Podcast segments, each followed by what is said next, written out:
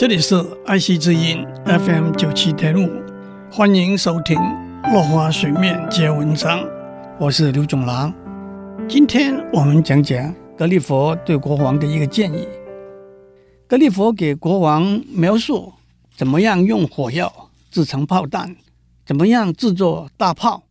他按照大人国里头东西的大小比例估计，一台大炮的长度应该是三十公尺左右。如果有二三十台大炮，任何一个地区的人不服从命令的话，在几个钟头之内都会被夷为平地。国王听了大大震惊，他没有办法想象得到，像一个昆虫那么小的格列佛。居然会建议他去做那么不人道的行为。国王说：“发明火药的人一定是个邪恶的天才，人类的公敌。他宁愿失掉半个王国，也不愿意知道这个秘密。而且吩咐格里佛以后不许再跟别人提起火药的秘密。”讲到这里，我们再讲讲二次大战里头原子弹研究制造的过程。在物理学里头，nuclear fission 核子裂变是一个过程。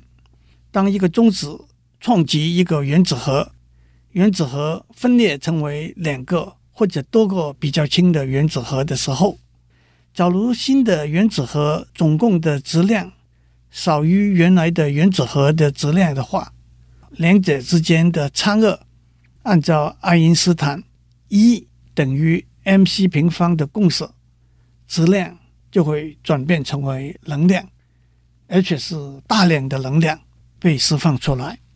举一个例来说，当铀 uranium 的原子核被中子撞击的时候，会分裂成钡 barium 和氪 krypton。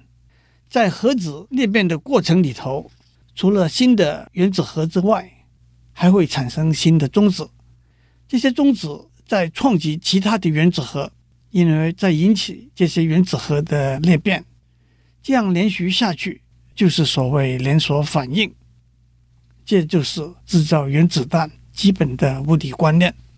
在一九三零年代，物理学家对核子裂变的过程开始有了深入的了解。当二次大战爆发的时候，许多从欧洲逃到美国的物理学家。包括 Leo Szilard、Enrico Fermi、Hans Bethe、Edward Teller，他们不但看到利用核子裂变的过程来制造强力爆炸的武器的可能，也知道德国的物理学家也在朝这个方向发展。在一九三九年八月，爱因斯坦写了一封信给当时的美国总统罗斯福。Franklin Roosevelt。其实，爱因斯坦自己没有直接参与原子弹的研究发展工作。这封信主要是由 Leo Szilard 执笔，爱因斯坦著名的。在这封信里头，爱因斯坦指出发展原子弹的可能性，这就是美国研发原子弹的曼哈顿计划 （Project Manhattan） 的开端。罗斯福总统。在一九四五年四月逝世，所以把第一颗原子弹在一九四五年八月六日丢在广岛，第二颗原子弹在八月九日丢在长崎，是杜鲁门总统的决定。在广岛死亡的人数超过十万，在长崎死亡的人数超过七万，而且还有更多更多的人。受到辐射的影响，受尽残废、致病之苦。今天先讲到这里，下次我们继续讲原子弹。